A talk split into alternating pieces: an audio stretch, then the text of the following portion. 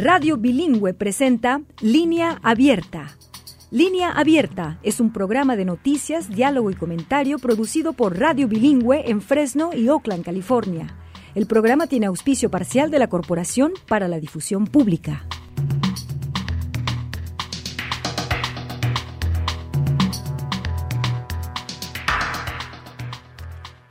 Hola, soy Gerardo Guzmán y esto es Línea Abierta. Gracias por estar con nosotros. La exgobernadora de Carolina del Sur, Nikki Haley, dijo a los votantes de Colorado en un mitin este martes que la elección presidencial de este año tiene como objetivo volver a encaminar al país, desde asegurar la frontera y centrarse en los aspectos básicos de la educación hasta prevenir guerras. En la audiencia, la aspirante republicana se describió como la mejor opción republicana durante su escala de campaña en Centennial, antes de las primarias estatales de este 5 de marzo. La escala de ayer, una de varias planeadas por Haley, esta semana en estados con primarias durante el supermartes, es el primer evento de campaña en Colorado de un candidato presidencial importante en lo que va del año. Por otra parte, según una resolución que el Consejo de la Ciudad de Aurora aprobó esta semana, la alcaldía quiere dejar en claro que no tiene planes de recibir ni brindar servicios para el flujo de inmigrantes que pueden llegar a la localidad desde otros municipios de Colorado. La resolución, que también incluye el transporte de personas sin hogar a Aurora desde otras ciudades, fue aprobada con una votación de 7 a 3, a pesar de que la mayoría de los residentes que hablaron en la audiencia pública sobre el tema instaron a los miembros del Consejo a rechazarla. Con estos temas, con esta efervescencia, tanto en el aspecto migratorio como en el aspecto político, entramos a nuestra línea abierta, que hoy se enfoca en el estado de Colorado, parte de nuestra serie especial gracias al auspicio en parte de Colorado Trusts.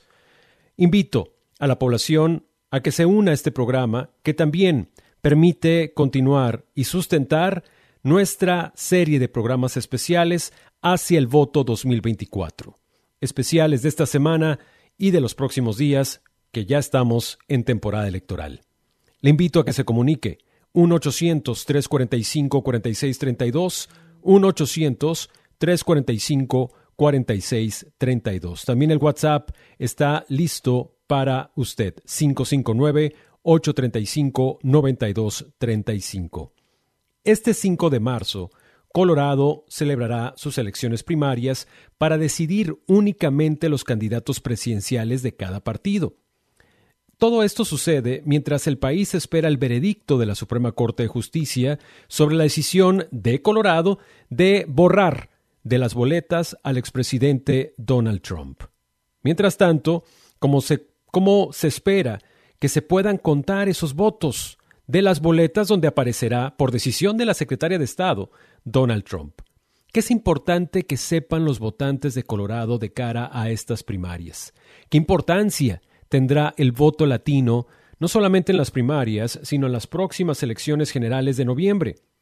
¿Cuál es el interés? ¿Cuáles son los temas importantes que rodean en estos momentos las mentes de los latinos en Colorado? ¿Qué quieren de los líderes políticos? Todo eso y más le daremos respuesta gracias a la presencia de nuestros invitados y a la participación de usted. Repito los teléfonos 1-800-345-4632, 1-800-345-4632. También el WhatsApp de línea abierta está a su disposición para que se comunique con nosotros, para que usted también nos haga llegar su comentario. 559 835 9235 559 835-9235. Nos acompaña, y eso realmente agradecemos, Mario Carrera, director ejecutivo de la Organización Latina de Liderazgo, Defensa e Investigación de Colorado, Claro, para hablar de estos temas y sobre todo para sentir el pulso del votante latino. Mario, gracias por estar con nosotros, gracias por estar en línea abierta. Muchas gracias, Gerardo, por la invitación. Mario, ¿cómo nos puedes describir lo que se siente en estos momentos de cara a estas eh, primarias, de cara a estas elecciones por parte de la población latina en Colorado? Gracias por la pregunta, Gerardo. Mira, para darte más contexto, este, nuestra organización ha estado bien involucrada con la redistritación del Estado para la representación a nivel político de los distritos del Congreso a nivel federal como los distritos a nivel estatal en el Capitolio, aquí en Denver, uh, precisamente. Uh, y hemos estado al precisamente de lo que está pasando con esta cuestión de la balota y este el presidente Donald Trump um, en su busca de reelección uh, precisamente con eso y la comunidad está al pendiente viendo precisamente eh, muy consciente de, qué está pasando, de cuál es la política y creo que ha crecido definitivamente y sabe nuestra comunidad que tiene capacidad, este, pero nos queda mucho a, nosotros en general motivar el voto y que la gente se registre y la gente salga a votar. Ah, no hay que te diga una gran presión o, presencia de las campañas demócrata o la campaña republicana este, el estado de Colorado se fue con Biden en el 2020 con 13 y medio por, ciento de puntos, este, y ninguna de las campañas ha invertido fuerte uh, para precisamente por eso.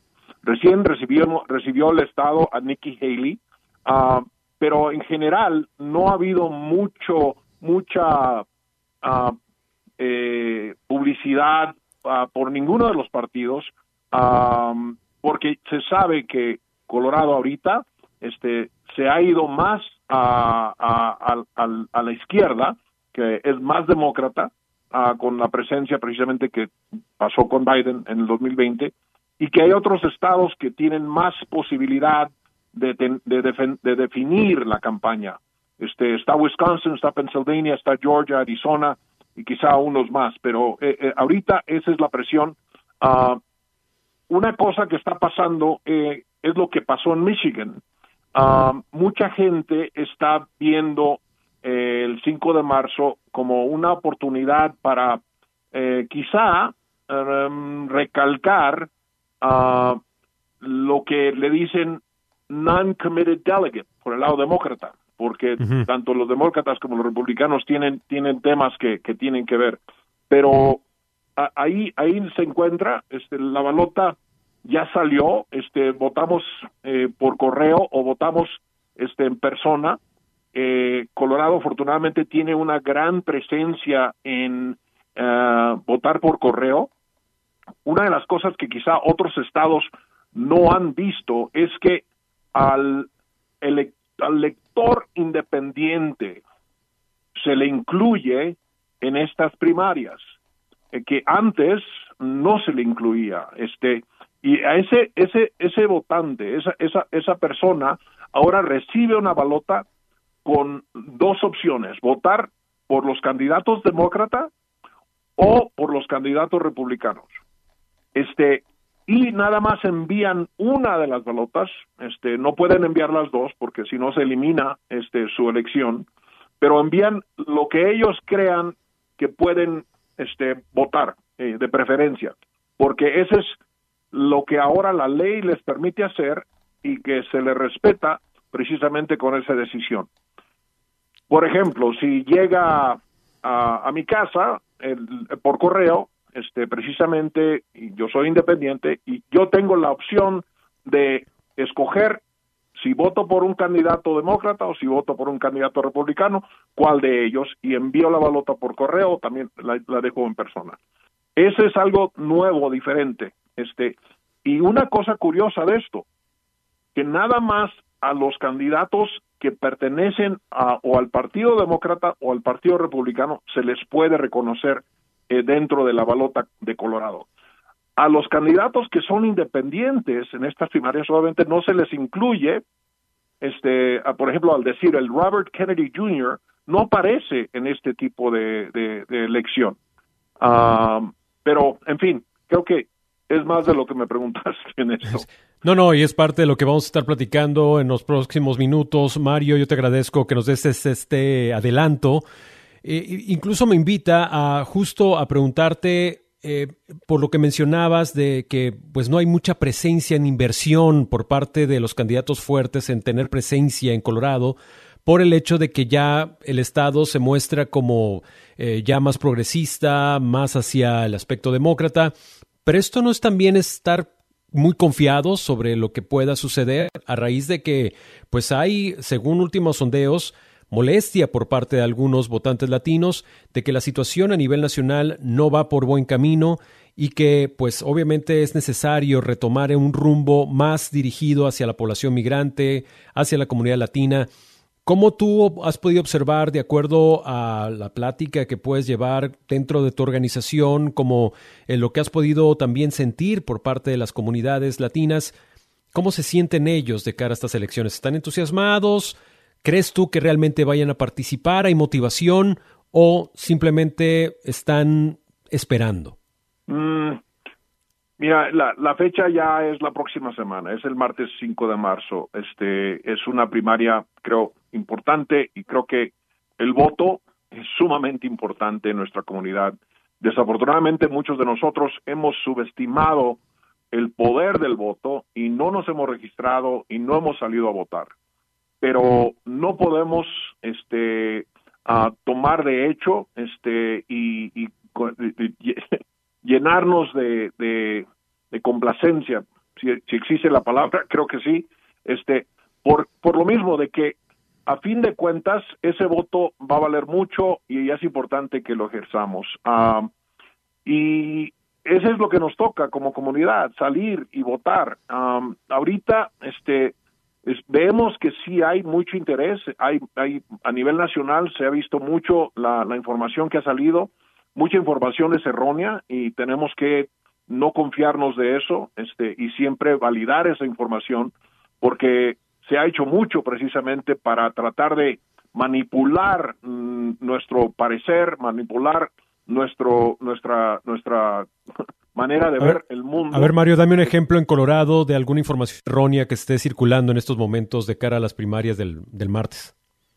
Eh, mira, la, la eh, que es, es, muy buena la pregunta. Este, um, de hecho, no no se me viene a la mente nada específico ahorita, pero en las elecciones pasadas, este, había uh, mailers directos, este, um, pro, provocando a la gente con uh, información acerca de de uh, eh, gente que tiene Uh, viene de, trans, de, transgender, de ese tipo de información, este, de la posición que se toma la, la, la, la el, el, el, el, incumbent, el, el, candidato que está re, tratando de reelegirse, este, ese tipo de información. Uh, no, pero no, no, no sería yo un, buen caso para poderte darte específicamente porque no, he, no, no me he entrado a ese tipo de medios para, para este. Eh, pero sin embargo, ustedes están listos para detectar cualquier tipo de información errónea para precisamente contrarrestarla y más bien generar esa concientización de que esto no es así. Estamos en eso, precisamente. Uh, mira, eh, afortunadamente uh, hay eh, cierta alerta a eso, este, y sí hay organizaciones que están pendientes sobre eso, de medios de comunicación, de corregir esa información uh, y de estar co colaborando, precisamente para noviembre más que nada. Hasta ahorita no se ha visto nada en particular. Perfecto. Está con nosotros Mario Carrera, él es director ejecutivo de la Organización Latina de Liderazgo, Defensa e Investigación de Colorado, claro, por sus siglas en inglés, y está platicándonos de cómo está el pulso del votante latino de cara al Supermartes, que es este próximo 5 de marzo, pero también de cara a las elecciones generales.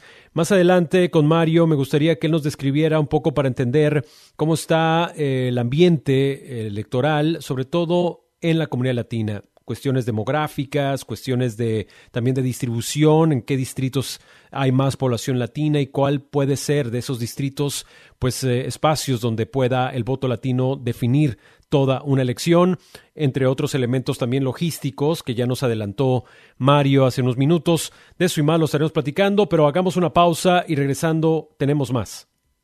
De lunes a viernes, línea abierta. Una tormenta así de fuerte. Con noticias y análisis políticos de primer nivel sobre los temas que más preocupan a los latinos y latinas en Estados Unidos. Ataques a nuestra salud reproductiva. Viven por debajo del nivel federal de pobreza. Cada martes y jueves escucha la edición extra. habla acerca del Los viernes, la edición México. Gracias, Luna tiene un jefe. Comuníquese vía WhatsApp 559-835-9235. Radio Bilingüe Donde usted tiene la palabra. Y usted tiene la palabra aquí en línea abierta. Invito a la gente de Alamosa, del Valle de San Luis, a comunicarse con nosotros, 1-800-345-4632. También a la gente que nos escucha en Boulder, en Crawford, en Lake City, en Monroe, en Uray, en Paonia, en Ridgeway. 1-800-345-4632. Está con nosotros en línea abierta Mario Carrera, quien es director ejecutivo de Organización Latina de Liderazgo, Defensa e Investigación de Colorado, claro, por sus siglas en inglés. Y quiero dar un poco de historia de esta organización porque ellos se establecieron en 1964, pero en ese entonces se estableció con el nombre de La Raza se estableció para abordar las necesidades de los latinos en educación, motivación juvenil, desarrollo laboral, capacitación y empleo, salud y bienestar, vivienda y recursos comunitarios. La visión de la raza era crear una agencia donde personas de todos los grupos étnicos y raciales pudiesen trabajar juntas para mejorar las condiciones bajo las cuales los latinos vivían y trabajaban, con la creencia de que cuando se mejoran las vidas de los latinos, se mejora la vida de todos los habitantes de Colorado. A lo largo de los años, la Junta Directiva y el personal operaron una amplia gama de programas en respuesta a las necesidades que identificaron por y para los latinos en áreas metropolitanas de Denver y en menor medida en otras partes de Colorado. Sin embargo, eh, a partir del 2007, la raza cambió su nombre y se convirtió en la Organización de Investigación, Defensa y Liderazgo Latino de Colorado.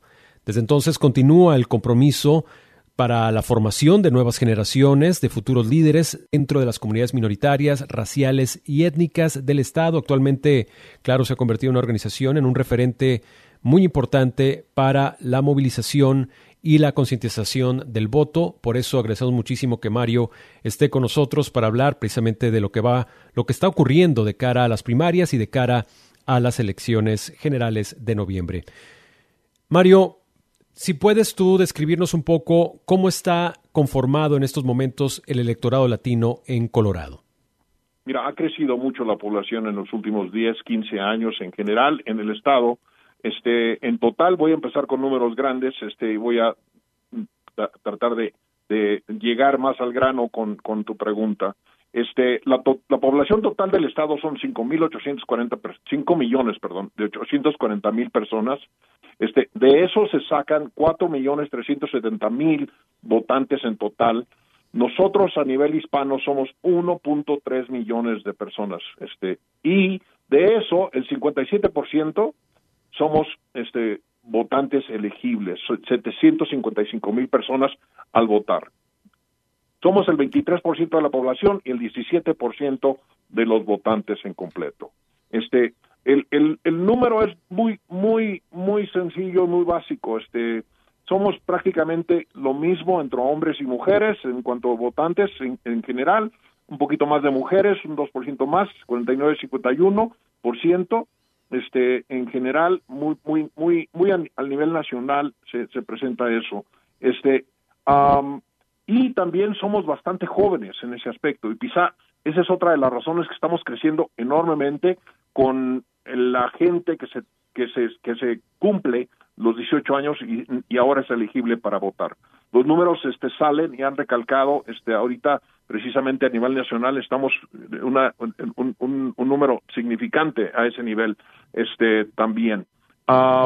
Pero en, ese es ahorita lo que lo que estamos viendo este en en, en general y cómo están participando. Hay un crecimiento enorme también de gente que, que se ha naturalizado, que, que, hemos visto más y más uh, en, ese aspecto. Este, a nivel nacional no, este, está el 25% de, de gente ciudadana que se ha naturalizado y gente que, que ahorita está votando, que está reconocida, es el 75%. Así es que ahí vamos eh, en cuanto a el crecimiento y la aceptación precisamente de participar cívicamente en, en, en este proceso, en este ejercicio electoral. Ahora, Mario, ¿cómo identificas las áreas donde geográficamente se han establecido más estos votantes latinos? ¿En qué áreas del estado?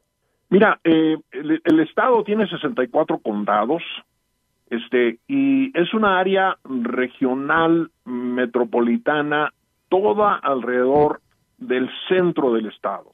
Son siete condados que céntricos que tienen la mayoría de la población.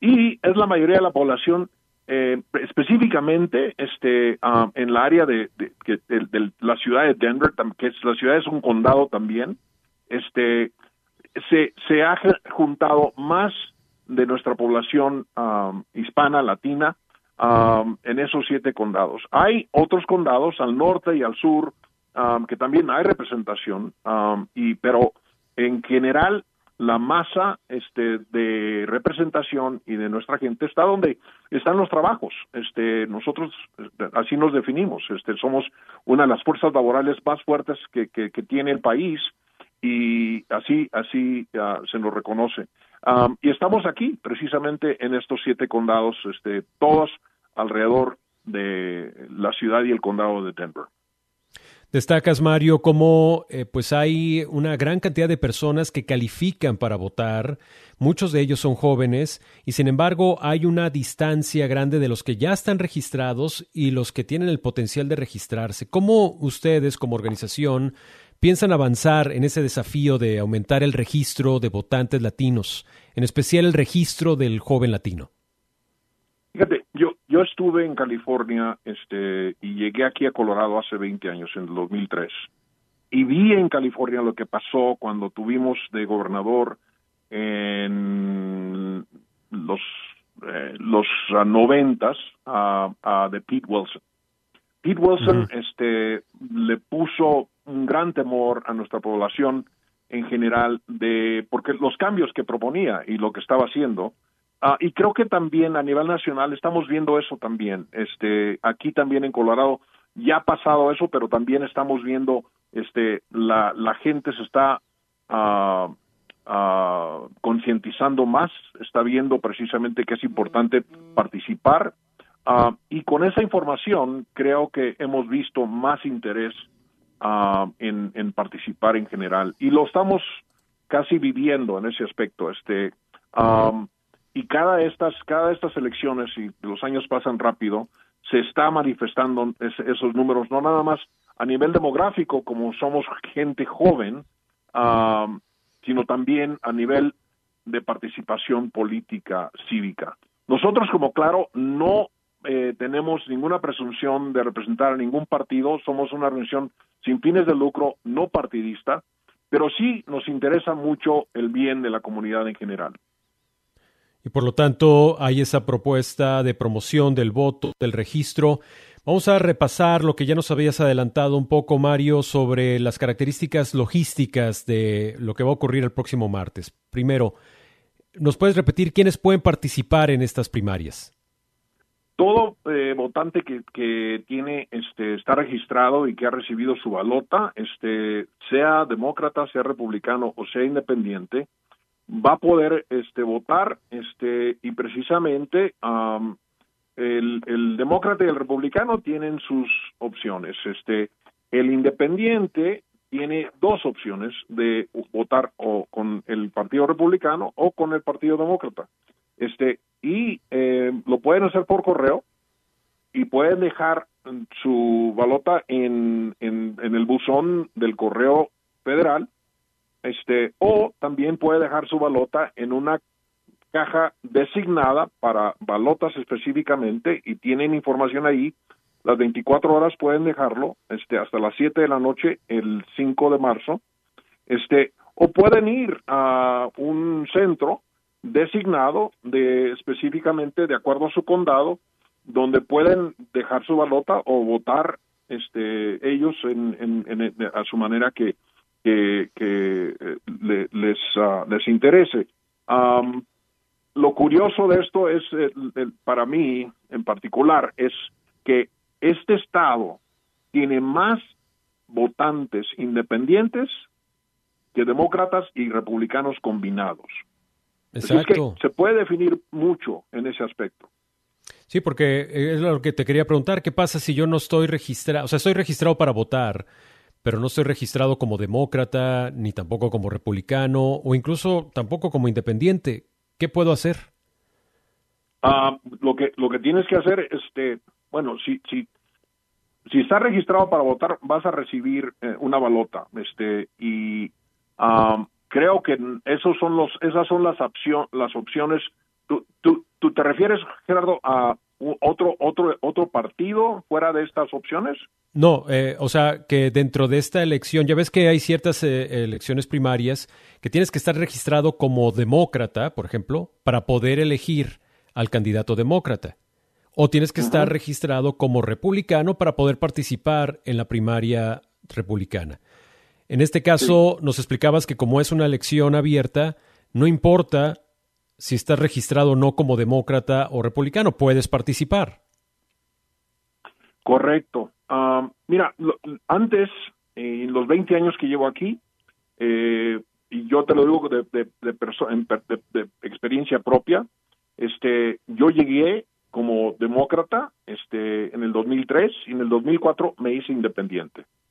Este, en aquel entonces, las elecciones antes de estos, estas últimas dos, a mí no me invitaban como independiente a participar en estas elecciones primarias porque la verdad no tenía partido.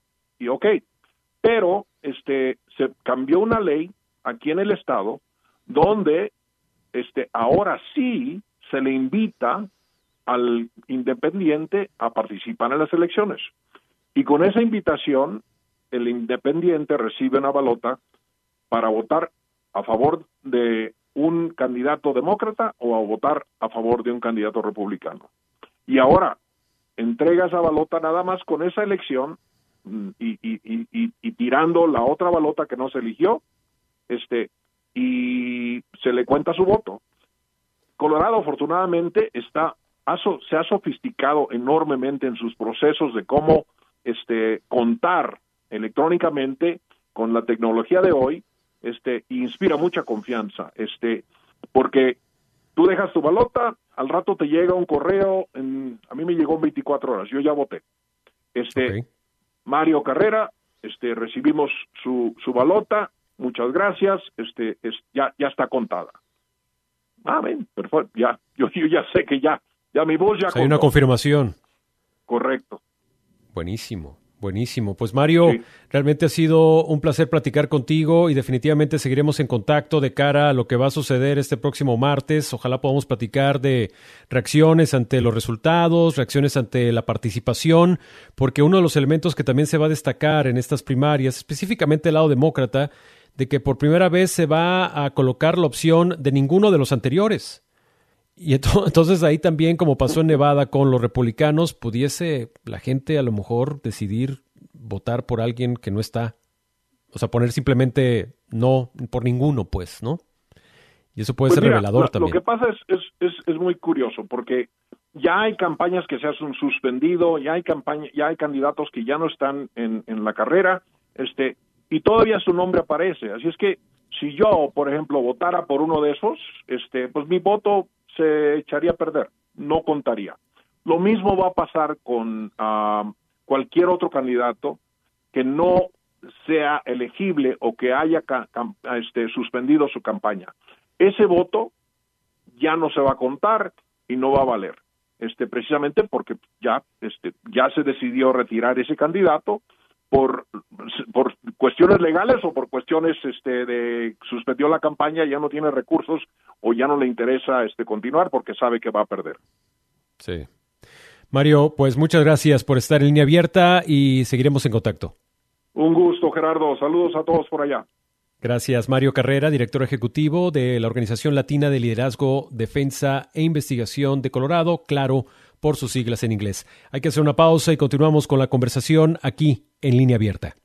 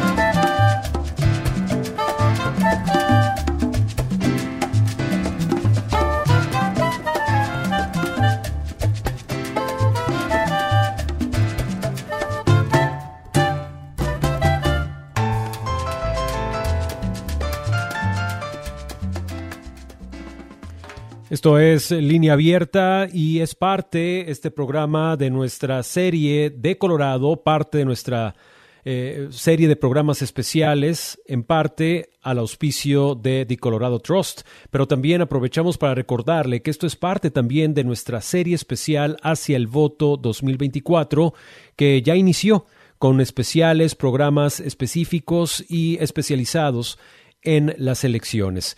Las próximas tres semanas también estarán muy completas con estos programas dedicados a entender el funcionamiento de las primarias, cómo se van decidiendo eh, los estados o decantando por cierto candidato, por cierta decisión, porque también en este proceso de primarias también hay cuestiones a nivel local que incluyen ciertos referéndums o ciertas definiciones de funcionarios locales, a lo cual también nosotros tenemos que prestarle atención. Lo invito a que nos acompañen la próxima semana con eh, estas jornadas de supermartes que también implicarán pues emocionantes resultados, emocionantes eh, movimientos y acciones, no solamente de los famosos candidatos que hemos visto en las noticias, sino también dentro de organizaciones que están haciendo todo lo posible para reactivar el voto, estimular a la población, en específico a la comunidad latina.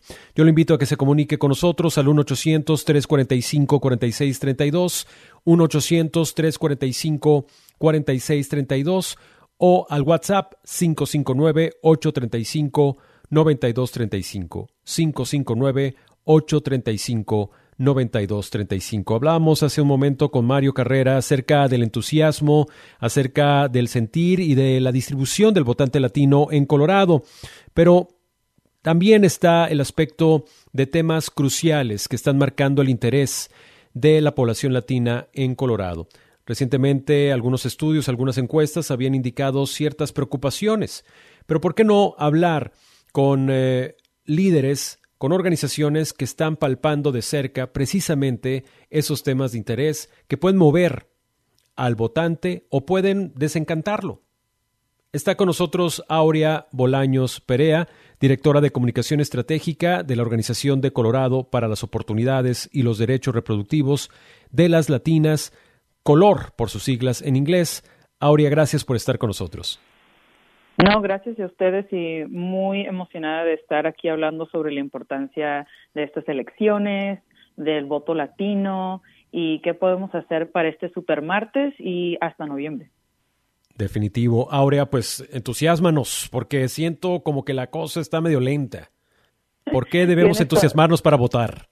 Claro que sí. Bueno, pues ya sé que aquí en Colorado desde el año pasado hemos tenido muchísimas elecciones entre Denver, Aurora y Pueblo, pero nada más hablando sobre el supermartes, esto es una de las de las oportunidades más cruciales para el ciclo presidencial es cuando también donde los, la mayoría de nuestros estados votan, o sea, dos estados en el número exacto, pero hay que reconocer que aunque nos sentamos estresados y cansados y que no me digas que me va a llegar otra boleta, es el nuestro voto es nuestro poder y eso quiere decir que también estamos votando para las soluciones y el futuro de nuestras comunidades. Y es que hace cuatro años, ahora no me dejarás mentir, realmente la efervescencia del votante era mayor, porque obviamente había una necesidad de un cambio o posiblemente había un disgusto por el modo en cómo se estaba llevando la política, pero ahora la situación, según algunos analistas, está como más calmada, incluso por parte de los propios candidatos. Apenas esta semana apareció una de las precandidatas eh, eh, importantes dentro de las primarias republicanas y, y apareció aquí en Colorado, pero pues ni Joe Biden, ni Donald Trump, ni, o sea, los famositos, pues, están en Colorado, como que ya lo tienen, y nos decía eso Mario, que como que ya lo toman por sentado cuál va a ser la decisión que se va a tomar en Colorado, entonces no quieren como que gastar mucho dinero. ¿Tú crees que esto es así? Eh, definitivamente sí, varios candidatos a nivel nacional piensan que Colorado pues eh, por varias elecciones ha votado para más azul que rojo, entonces dicen, pues, ¿por qué nos vamos a ir ahí si ya sabemos cómo van a votar? Pero eso es la equivocación de los partidos nacionales y de estos candidatos, porque piensan que uno nada más vota basado en su identificación partidista, pero aquí en Colorado, en una encuesta política que Color y nuestros amigos en Voces Unidas de las Montañas hicimos, encontramos que los votantes latinos aquí de nuestro estado votan basados en sus valores, no en el partido. Entonces, si tú eres un candidato que le importa la economía, el derecho a la justicia reproductiva o quieres tener derechos como rentero, como migrante, eso es, esos son valores, no necesariamente están en hechos en cierto partido. Sí, porque Colorado a lo largo de los últimos años se ha transformado, literalmente se ha transformado en un estado cada vez más progresista, con más derechos para las minorías. ¿Tú crees que esto también puede mm, influir esta realidad en el pulso de los votantes latinos o los votantes en general hacia las primarias? Es decir, algunos que querrán mantener este desarrollo que está teniendo Colorado y otros que pues quieren impedir que siga progresando. Exacto, bueno, absolutamente. Primero, si esto tiene un impacto con los votantes y aquí en las elecciones primarias, absolutamente, ¿verdad? Pero no nada más que quiero hablar sobre lo, lo que es del partido, ¿verdad? Personas que quieran impedir el progreso. El progreso es una, es una teoría y un tema que tiene una definición muy individual para el votante. Entonces, si una persona piensa que el progreso es hacer derechos hacia a los inmigrantes o ofrecer ayuda política, eso también se puede definir como progreso. Progreso para alguien más es que este negocios tengan más acceso a no quiero decir becas, pero más ayuda económica.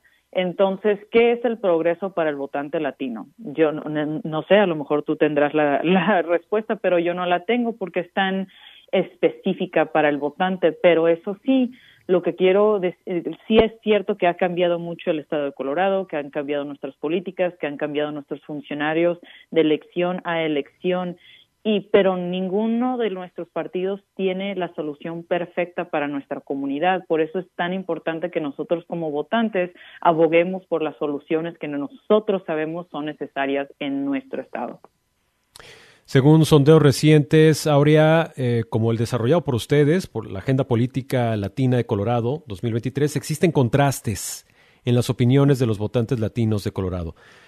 Esto sobre todo cuando se trata de comparar, por un lado, el rumbo que está teniendo el país con el rumbo que tiene el Estado.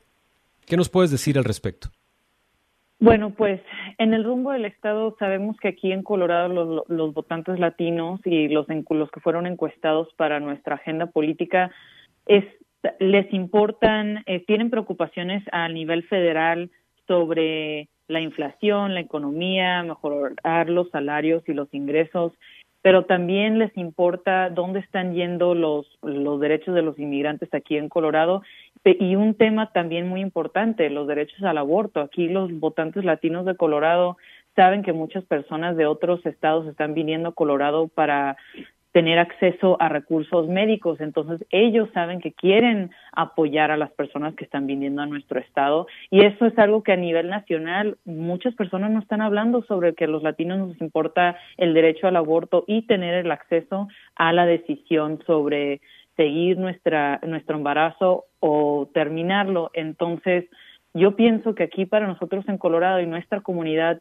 reconoce que el acceso a los recursos médicos y los recursos a ayuda financiera es algo que es crítico para el bienestar de no, no, no nada más nosotros aquí, pero también el bienestar de latinos de otros estados. Sí, incluso aunado a lo del aborto, esta polémica que ha generado la decisión de Alabama, de la Suprema Corte de Alabama, sobre la fertilización in vitro, ya ha tenido eco también aquí en Colorado, al grado que ciertos congresistas están viendo de qué manera se pueden proteger, se puede proteger también este tipo de fertilización y esta parte de la salud reproductiva de la mujer y de las familias también, que pues para muchos es resultado, consecuencia de haber eh, pues eh, prácticamente quitado ese derecho que se había logrado con, con la ley de, de, protección del aborto por la decisión de la Suprema Corte de Justicia de los Estados Unidos. ¿Cómo eh, ves tú que esto que está resonando a nivel nacional, en el caso de, la fertilización in vitro, o por ejemplo lo de las armas de fuego, cuestiones de migración, como lo que está decidiendo la ciudad de Aurea eh, eh, por una aurora en Colorado, eh, ¿cómo son esos factores ¿Cómo crees tú que esos factores mueven o preocupan realmente a los votantes latinos de Colorado? Mira, primero lo que nos están para los que nos escuchan aquí hoy, este tienen que saber que los latinos apoyan la protección de la salud reproductiva y el derecho al aborto y eso actualmente supera el número a los que apoyan a la prohibición o limitación del aborto. Entonces, los latinos apoyamos los derechos reproductivos y el acceso al aborto aquí en nuestro estado, pero también lo vemos es nacional a un nivel nacional. Este lo que vimos en la Suprema Corte de Alabama cuando restringieron el acceso o que dijeron que este que un embrión es un niño. Exacto, los embriones son niños, gracias Gerardo. Este, no se están dando cuenta que eso también impacta a las personas de bajos recursos económicos que también quieren ser padres, ¿verdad? Porque cuando uno si no han estado en uno en un tipo de situación donde ustedes no se pueden embarazar y no pueden empezar su familia y quieren hacer el eh, irse por in vitro, eso cuesta mucho dinero ciertas personas tienen acceso a esa opción y entonces ahora muchos padres y familias en Alabama que querían empezar sus familias de esa manera no van a poder porque van a ser criminalizados dentro de las leyes. Entonces aquí en Colorado estamos viendo que varios de nuestros líderes quieren ver de maneras en cómo proteger el acceso a tener, a hacer nuestra decisión de cómo empezar nuestras familias, porque no nada más es para familias gay o trans, pero también personas, mujeres que no pueden embarazarse y quieren empezar sus familias, quieren desarrollarse. Entonces vamos a ver unos impactos especialmente en la comunidad latina, afroamericana y también en familias de bajos recursos. Y eso es algo que estoy seguro que la Suprema Corte de Alabama no tomó en cuenta. Y eso es lo que también está eh, provocando que congresos como en Colorado pues estén viendo mecanismos para proteger precisamente esa decisión para que en caso de que haya un cambio de gobierno, de ideología, pues no se vea en riesgo también estos derechos reproductivos. Escucha usted la voz de Aurea Bolaños Perea, quien es directora de comunicación estratégica de la Organización de Colorado para las Oportunidades y los Derechos Reproductivos de las Latinas, COLOR por sus siglas en inglés. Vamos a hacer una pausa y regresando, aparte de continuar la conversación de cara a lo que son las elecciones primarias y las elecciones generales en Colorado, también eh, hablaremos de este evento anual que es precisamente el Día de la Defensa de los Latinos que eh, organiza también eh, pues la organización de Aurea y nos da muchísimo gusto de que nos comparta en qué va a consistir esta reunión y cuáles son los propósitos de cara a este proceso electoral. Hagamos una pausa y regresando tenemos más. No se pierda nuestra serie especial hacia el voto 2024. Ahora con el Supermartes. Elecciones primarias en muchos estados, incluidos California, Texas y Colorado. Durante dos horas le informaremos sobre candidaturas propuestas y análisis de los resultados del 4 al 6 de marzo, de 11 de la mañana a 1 de la tarde, hora del Pacífico. Supermartes, especial de línea abierta hacia el voto 2024. Información para la acción. Es importante que nos acompañe en este esfuerzo informativo de cobertura especial hacia el voto 2024 con estos especiales de el Super Martes. Va a ponerse bastante, bastante eh, lleno de información, de polémica, de debate y por supuesto de orientación hacia la participación en, estas, en este proceso electoral, en este ejercicio democrático. Está con nosotros Aurea Bolaños Perea, directora de Comunicación Estratégica de la Organización de Colorado para las Oportunidades y los Derechos Reproductivos de las Latinas. Y es que cabe recordar que Color, como eh, se conoce por sus siglas en inglés, es una organización con raíces en la comunidad que trabaja para que las personas latinas y sus familias puedan llevar una vida segura, saludable y autodeterminada.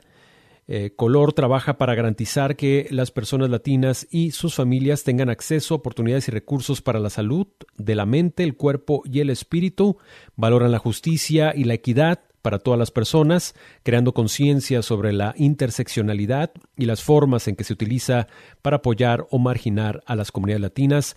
Son, eh, ellos reconocen que somos una comunidad arraigada y trabajamos para crear oportunidades y liderazgo intergeneracional.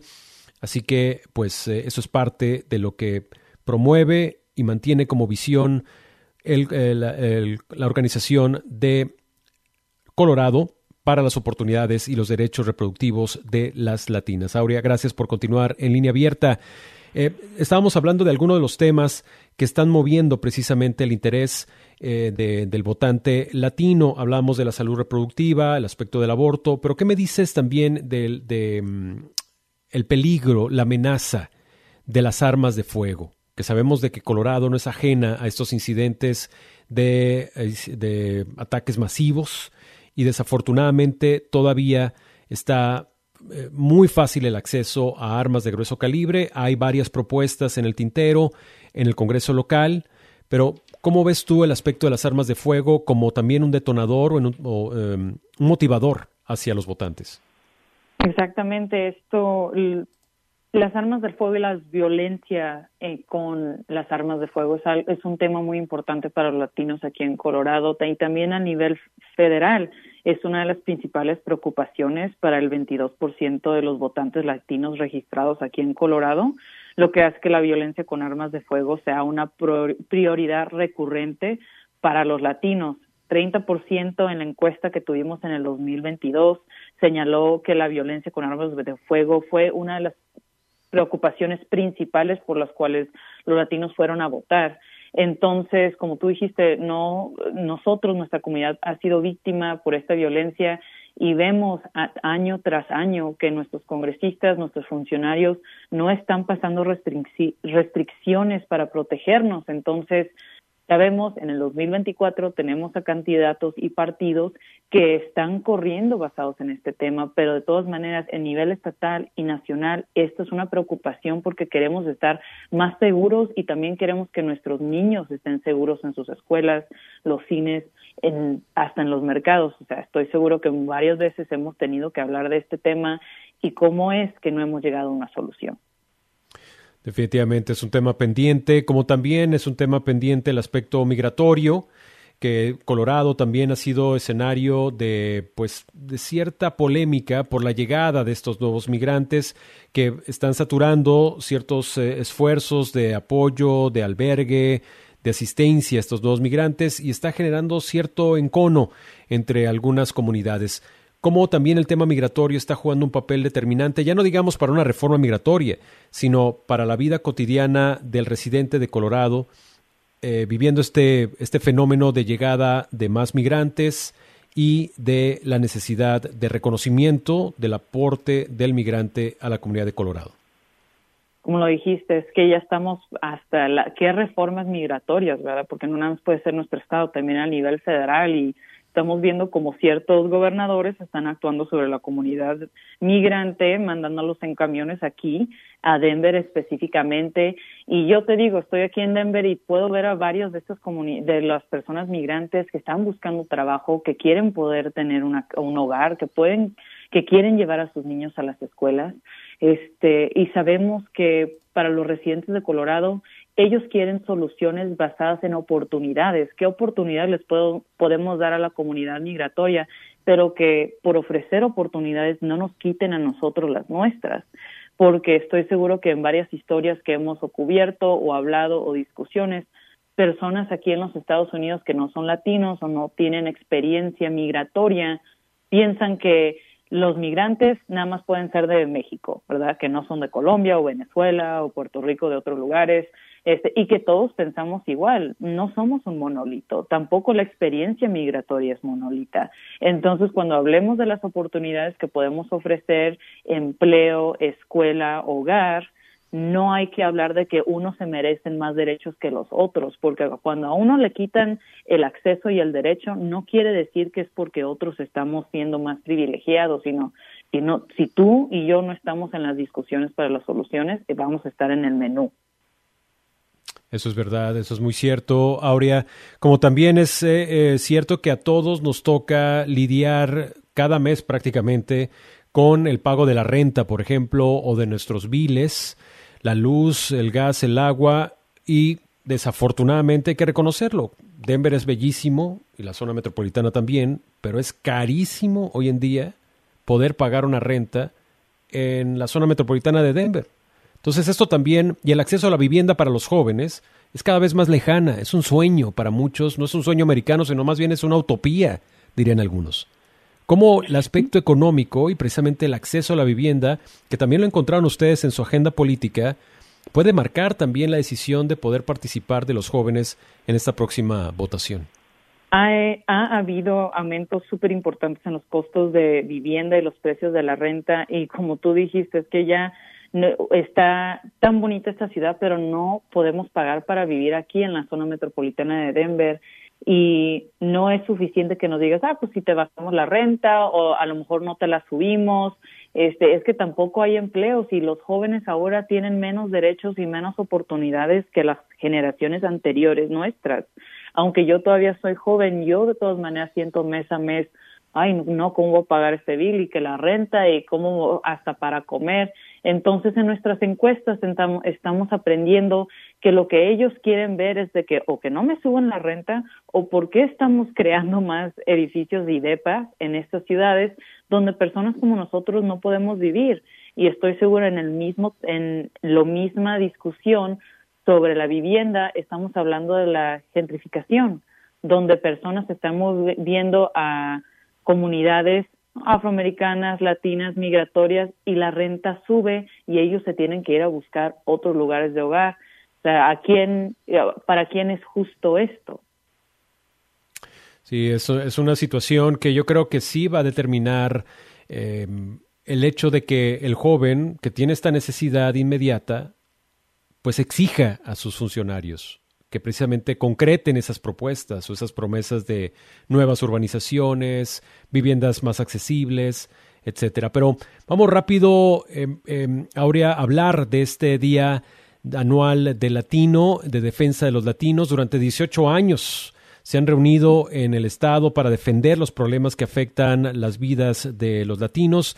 ¿Cómo se avisora este evento que será el 16, del 16 al 18, tengo entendido, del 16 al 18 de marzo, ¿verdad? Exactamente. Este día de la abogacía latina, este es nuestro decimoctava anual conferencia donde más de 300 latinos de todo nuestro estado vienen a Denver por tres días para hablar sobre abogacía política, social y aprender sobre funcionarios, representadores y también activistas sobre los temas, estos temas polémicos de los que hemos estado hablando estos minutos, derechos para los renteros, derechos reproductivos, derechos migratorios y el esto es entre marzo 16 y 18 y este lunes vamos a ir al Capitolio a abogar sobre estos temas. Todo esto empezó porque reconocemos que si nuestras voces no están en estas aulas y estos estas juntas donde decisiones están siendo hechas, entonces los funcionarios no están escuchando de nosotros mismos lo que nosotros queremos ver en nuestros futuros. Y yo les digo a las personas con las que trabajo de que el Capitolio es la casa de nosotros, esta es la casa del pueblo y los funcionarios ahí son los que están de visita. Entonces nosotros estamos en cargo de hacer estas, estos cambios, pero en este día de abogacía latina, rápidamente, son tres días súper importantes y críticos para aprender cómo nosotros somos el cambio y la voz de nuestro futuro. Y quiero invitar a los radioescuchas de Radio Bilingüe y las personas aquí de Colorado que, que atiendan, que aprendan y que estén en comunidad para crear estos cambios. Es del 16 al 18 de marzo, fin de semana, y repítenos, el 18, según entendí, el lunes 18, según entendí, van a hacer una manifestación o van a acudir, van a hacer labor de cabildeo en el Capitolio local. Ah, exactamente así. Este, vamos a empezar, vamos a hacer una conferencia para los medios de prensa ese lunes en el Capitolio y después a cabildear dentro, a conocer a nuestros representantes y funcionarios. Y esa es mi parte favorita de este día, porque muchas personas conocen a sus representantes por primera vez y para varias familias, porque este también es un evento familiar. Este es la primera vez que están en Denver y dentro del Capitolio. Entonces, abogar, a discutir, a ser parte de una acción en el Capitolio ese mismo lunes, este, y todo esto lo pueden encontrar en nuestro sitio de web, latinoadvocacyday.com o vayan a colorlatina.org para registrarse y aprender más.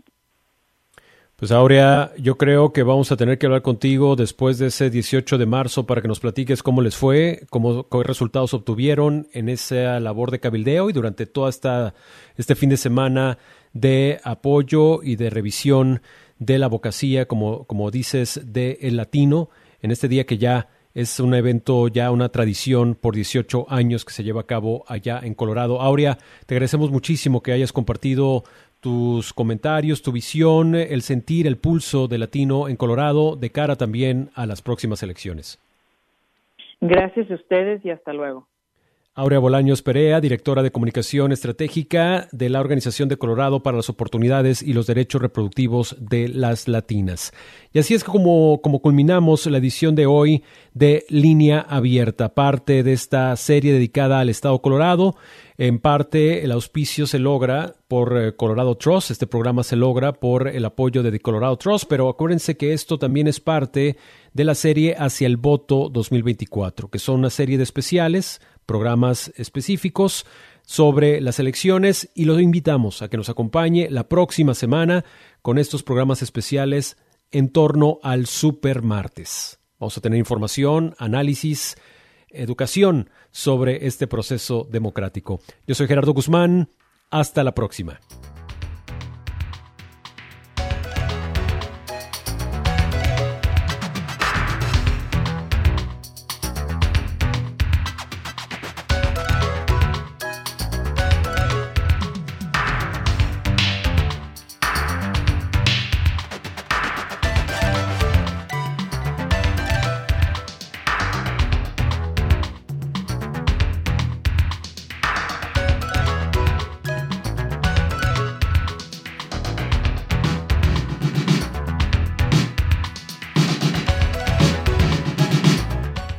Abierta es un programa de noticias, diálogo y comentario producido por Radio Bilingüe en Fresno y Oakland, California, con auspicio parcial de Evelyn and Walter Hess Jr. Fund, de California Endowment y de James Irvine Foundation.